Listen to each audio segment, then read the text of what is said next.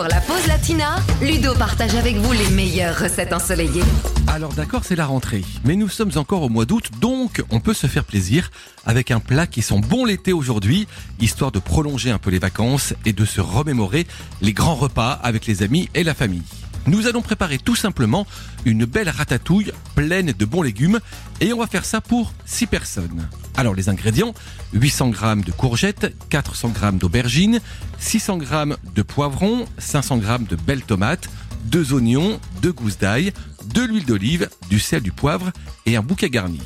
Pour commencer, il faut préparer les légumes. Alors, coupez les courgettes en 4 dans la longueur puis en petits dés, coupez les aubergines en dés également, épépinez les poivrons, coupez-les en lamelles et vous les recoupez ensuite en 3.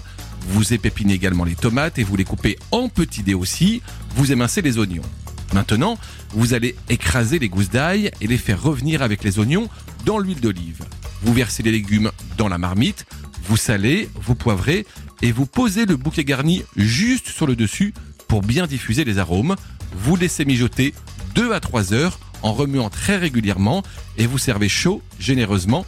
Bon appétit